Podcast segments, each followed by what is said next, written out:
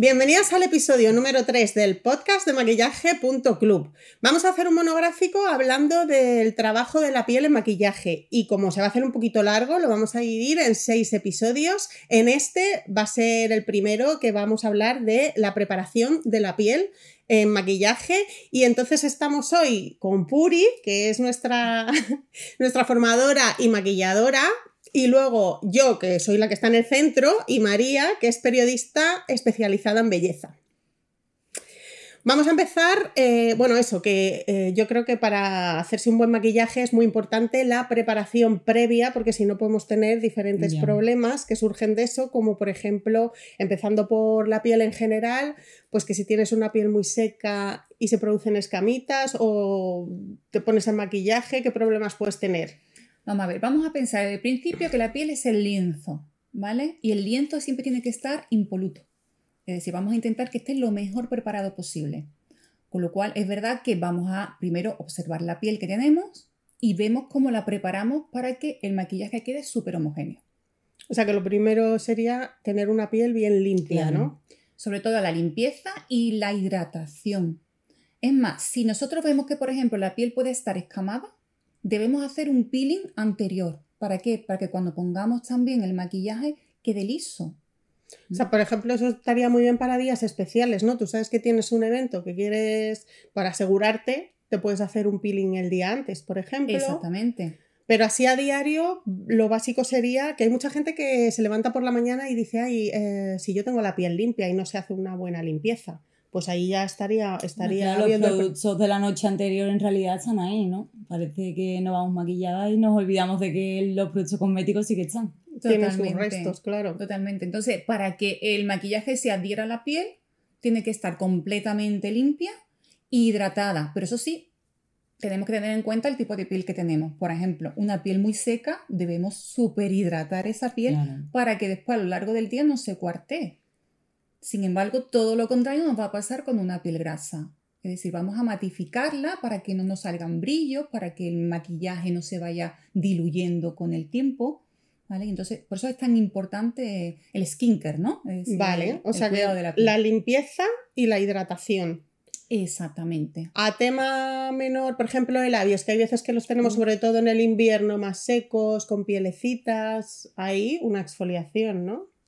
Hay un montón de productos que es para exfoliar lo que son los labios y sobre todo después hidratarlos para que se vean pulposos, se vean rellenitos, para que cuando pongas el labial se vea realmente... Aunque mejor prevenir que curar, ¿no, Puri? Porque yo me acuerdo que me folié los labios ya cuando los tenía fatal Sí, es verdad. Y digo, uy, qué mal, antes de maquillarlo lo voy a exfoliar. Y bueno, eso fue una carnicería. Ah, yo tendría que haberme preparado mucho antes, haber tenido en cuenta antes de. Me tengo que hidratar los labios y no esperar a cuando ya estaban fatal y entonces ya la exfoliación como que no, no hizo su efecto. Es verdad, es verdad. Eso también hay que tenerlo muy en cuenta. Es decir, cuando ya los pellejitos no podemos retirarlo totalmente, entonces no van a quedar totalmente homogéneos. Pero por eso, pero el cuidado de la piel tiene que ser siempre. Completo. Ah, bueno, el de la piel y, por ejemplo, entonces en el tema exfoliación, intentar meter en la exfoliación de labios también por la noche. Claro. Y yo lo que hago, por ejemplo, que yo creo que lo hacen muchos maquilladores también, es que al empezar a maquillar, eh, aplico un montón de bálsamo de labios así como muy nutritivo, muy el, eh, y lo dejo y ya cuando se termina, cuando ya vas a empezar, vamos, cuando ya has terminado el maquillaje de todo el rostro, que lo último suelen ser los labios, pues ya se retira y eso ya pues ha tenido tiempo de Claro, con de mismo podemos ponerlo sobre los labios, lo retiramos y ya lo que queda es el imprescindible para que el maquillaje quede Pues ese es un truquito entonces, ¿no? Para tener en cuenta. Yo ¿eh? prefiero ponerme una capa generosa por la noche, por la noche y te levantas que parece, vamos, que, que están los labios súper jugositos y entonces ya por la mañana entonces los maquillo. Vale, pues mira, varias opciones. Entonces, hemos hablado eh, de diferentes opciones de piel. En piel seca lo que vamos a hacer es hidratar más, en piel grasa vamos a matificar más antes de maquillarnos. Y, la piel sucia, que lo que tenemos que hacer es tenerla bien limpia. ¿Nos queda algún otro caso?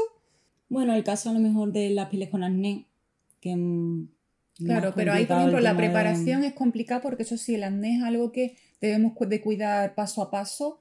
No se puede, digamos, a la hora del skin que el último día decir vamos a ver cómo quitamos esto. Simplemente lo que hay que matizar esa piel para que no vayan saliendo brillos excesivos, ¿vale?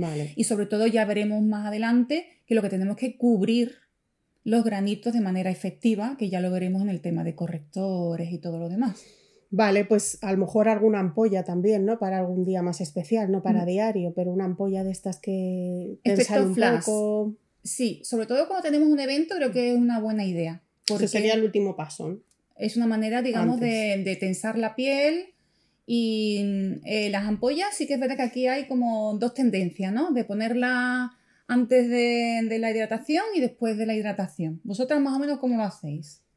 Yo que ampollas las utilizo solo en Yo- casos más especiales. Sí, yo solo. Sí, solo me acuerdo cuando, cuando De hecho, mucha- muchas veces me llevo la ampolla y luego ni me acuerdo de usarla. pero cuando me acuerdo, yo lo hago justo antes de ya empezar a poner el maquillaje. Sí. Vale. O sea, Yo- incluso después de la protección solar, porque se nos ha olvidado, pero claro, el último paso de todo Ya. esto de preparación, antes de ya empezar ya con las prebases y con todo, sería protección solar. Vale, yo por ejemplo la ampolla suelo ponerla siempre al principio, porque Vale. tiene un montón de ingredientes Pero- que lo que hace es tensar la piel. Al principio, Eso. ¿cuándo exactamente? Eh, Cuando tenemos la piel ya después de limpia, si Ah, tenemos la piel limpia y ponemos la ampolla, entonces hace un efecto tensor, yo lo pongo en dos pasos. Claro, porque si has puesto la hidratante antes y tal, ya no penetra tanto, ¿no? Vale, vale. Entonces, eh, en un principio me pongo lo que es la ampolla, Vale. la mitad dejo que se seque y vuelvo otra vez a ponerlo. Ah, y pues después ya pongo mi hidratación Pues y te queda la piel sí. súper tensa. Pues yo lo estaba haciendo fatal. Ya. Cuando me acordaba lo estaba haciendo mal, o sea que mira. Pero no es erróneo, es decir, son pequeños trucos que podemos hacer para mejorar Claro. a lo mejor eh, la Maximi- tensión de la piel. Maximizar la eficiencia de ese producto también, hazlo inmediatamente con la piel limpia y luego Sí, ya. sí, ta, ta, sí. ta. Bueno, Mm. pues perfecto. Pues nada, yo creo que lo tenemos todo resuelto por ahora. Que sepáis que todo este tipo de productos esfoliantes, hidratantes y de todos los tenemos en maquillaje.club. Y en el segundo episodio de este tema vamos a hablar de las prebases. Nos vemos.